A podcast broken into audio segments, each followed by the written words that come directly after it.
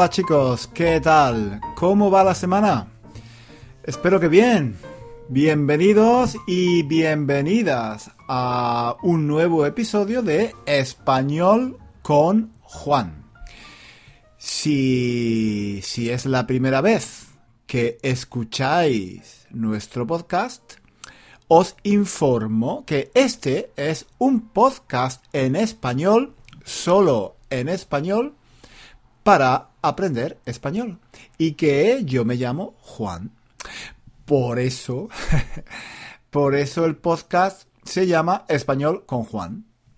No es un nombre, no es un nombre muy original, lo sé. Un podcast para aprender español con un profesor de español que se llama Juan. y el podcast se llama Español con Juan. Bueno, Sí, lo, lo, sé, no es, no es un nombre muy original, pero me gusta. De hecho, de hecho, yo no le puse el nombre al podcast. Fuisteis vosotros, sí. Quizás no lo sabéis, pero mm, yo no sabía, yo no sabía qué nombre ponerle a este podcast. Y como hago a menudo cuando no sé qué hacer, cuando no sé qué decisión tomar, pues hice una pregunta a los amigos que, me siguen en, Facebook. En nuestra página de Facebook 1000 and One Reasons to Learn Spanish. Y me dijeron, me dijeron, eh, estoy hablando de hace dos, no más, quizá tres años, sí. Quizá hace ya tres años. Pues bueno, la mayoría de la gente me dijo que este nombre, español con Juan, era un, era un buen nombre, porque porque yo enseñaba español de una forma muy personal, muy particular y sí, el, hecho, el hecho de poner mi nombre, Juan, en el nombre del podcast, me pareció una buena idea. En fin, me, me, gusta, sí, español con Juan. No es un nombre fantástico porque creo que hay otras páginas y otros podcasts, otros profesores que enseñan español en Internet y sus escuelas se llaman español con Marta, español con Carlos, español con Pepito, en fin, mm, lo sé, no, no, es, no es un nombre muy original, pero me gusta y, y no lo voy a cambiar, ¿no? Me gusta. Pues nada, bienvenidos todos, bienvenidas todas a Español con Juan. Estamos en marzo, estamos a 9 de marzo. Ayer fue el Día de la Mujer. El Día de la Mujer Trabajadora. Aunque, bueno, en realidad todas las mujeres son trabajadoras, ¿no? Algunas trabajan fuera de la casa y otras trabajan en casa. Y otras, la mayoría en, realidad, creo que trabajan tanto fuera como dentro de la casa. Así que, bueno, ayer fue el Día de la Mujer. ¿Es necesario un Día de la Mujer? Creo que... Creo que no hay un Día del Hombre, ¿no? Entonces, ¿Por qué celebrar el Día de la Mujer? Bueno, yo creo que en un mundo ideal, en un mundo donde no hubiera injusticias, donde todos, hombres y mujeres, tuvieran los mismos derechos y las mismas oportunidades y no hubiera discriminación, bueno, eso, en un mundo ideal creo que no sería necesario dedicar un día a las mujeres. Pero, desgraciadamente, todavía hay que hacerlo, porque sí, creo que desgraciadamente todavía es, es necesario celebrar el Día de la Mujer, pues porque sencillamente la mujer, las mujeres, no tienen reconocidos todos los derechos que les corresponden en la sociedad. Pero mm, no solo, no solo derechos, no hablo, no hablo solo de, digamos, las leyes. Yo creo que hoy en día, en la mayoría de los países de Occidente, las leyes reconocen la igualdad de derechos entre hombres y mujeres, ¿no? E, espero no. Espero no equivocarme, pero. Mm, bueno, digamos que a nivel legal, supongo que en la mayoría de los países hay igualdad de derechos. Aunque, claro, no, no de oportunidades. En, en la realidad, las niñas, las chicas, tienen menos oportunidades que los chicos de conseguir mm, buenos trabajos, eh, eh, tener éxito en una carrera profesional. Pero bueno, este tipo de temas mm, legales, de, las leyes, mm, yo creo que poco a poco irán cambiando.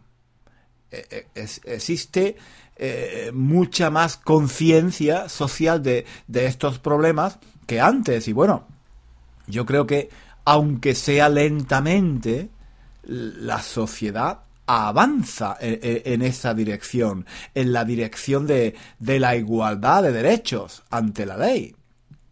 El problema, el problema para mí, el problema para mí es otro. No es, no es tanto las leyes como la sociedad. ¿Cómo se trata a las mujeres en el día a día, en la vida cotidiana?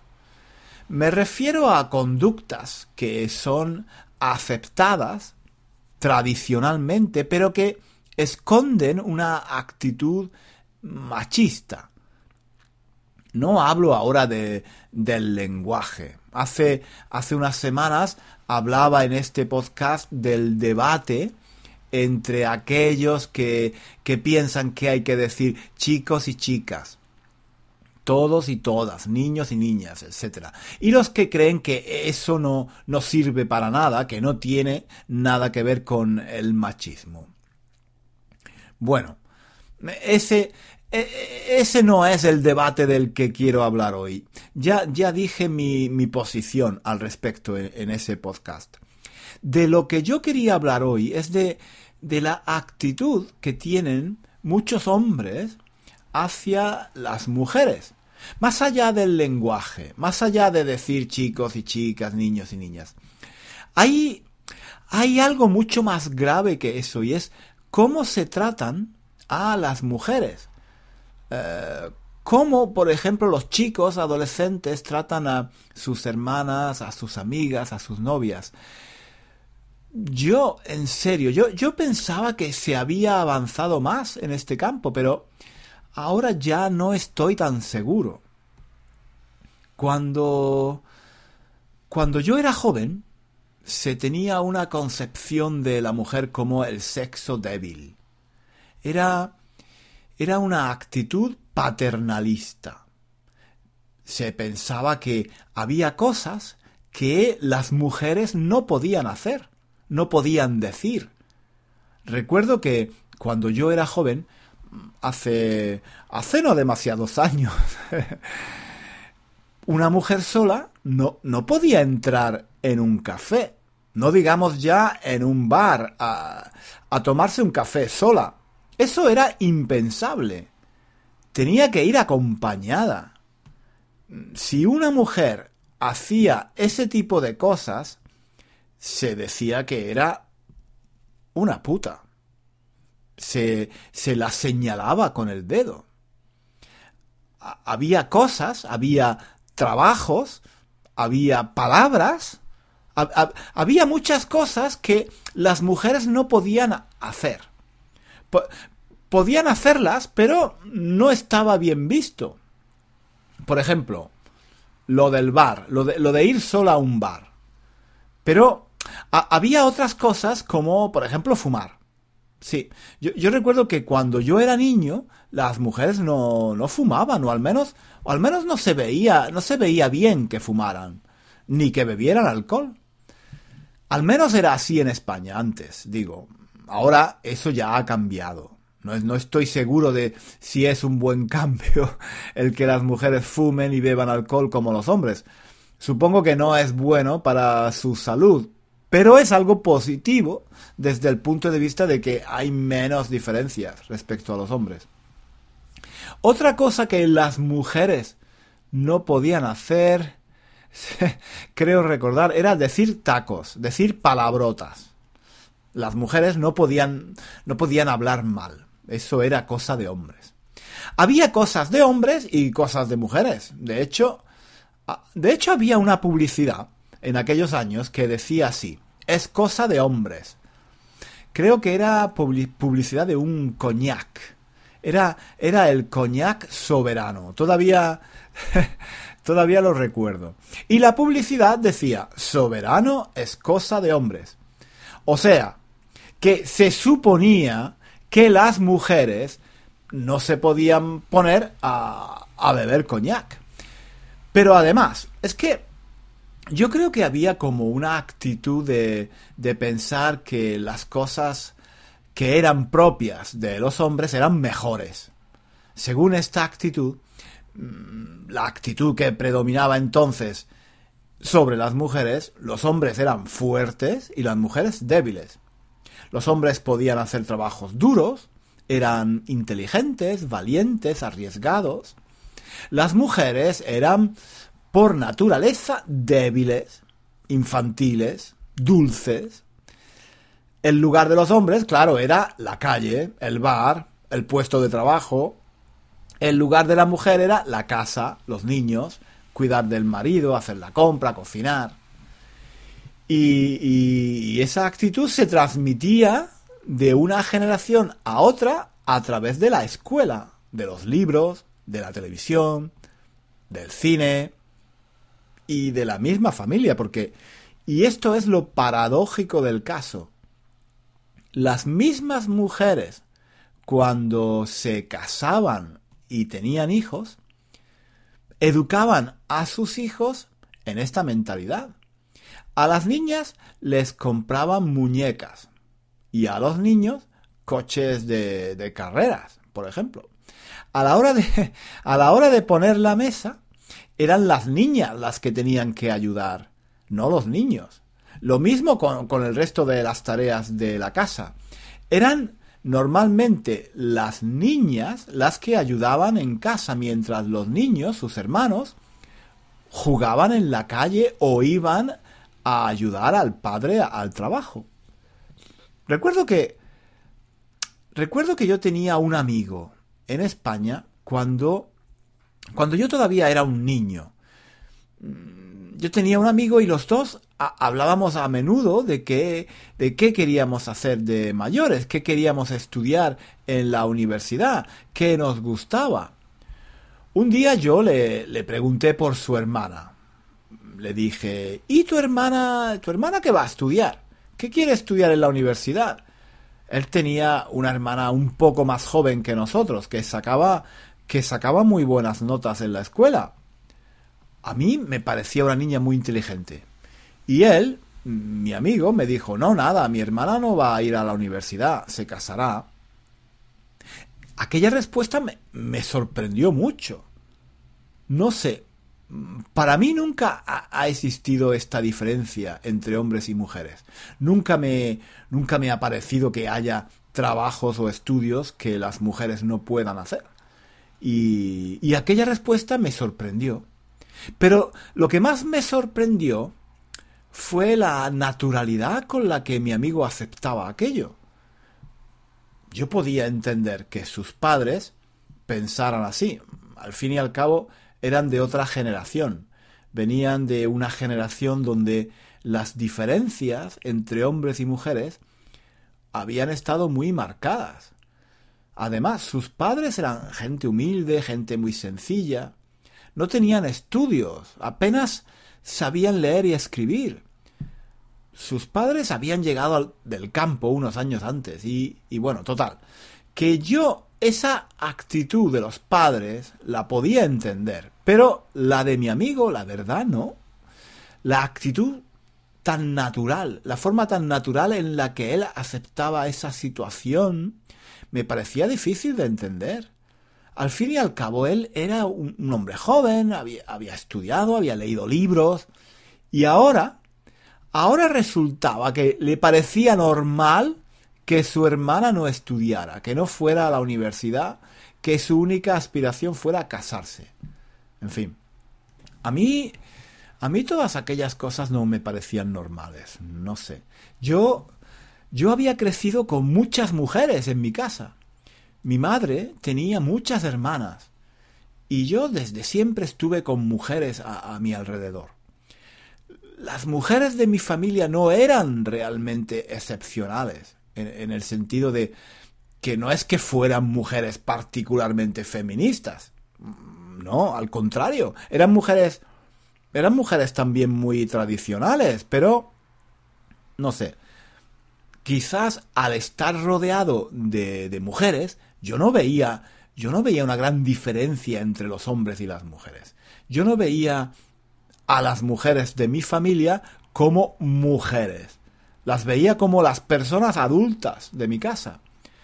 A veces me llevaba bien con ellas y a veces me llevaba mal. Pero nunca, nunca pensé que lo que, que lo que hacían, las cosas buenas y malas que hacían, las cosas que me gustaban o que no me gustaban, en fin. Yo, yo nunca pensé, ah, eso lo hacen porque son mujeres. No. Nunca, nunca se me pasó por la cabeza pensar que había cosas que las mujeres podían hacer y cosas que no podían hacer. Y bueno, todo esto pasó hace muchos años. Estoy hablando de, del pasado. Yo creo que ahora es diferente, ¿no? Supongo que sí. supongo que es diferente. ¿O no? Yo creía que sí. Yo, yo, creía que. Yo creía que ahora era diferente, pero ya. Ya no estoy tan seguro, eh, la verdad.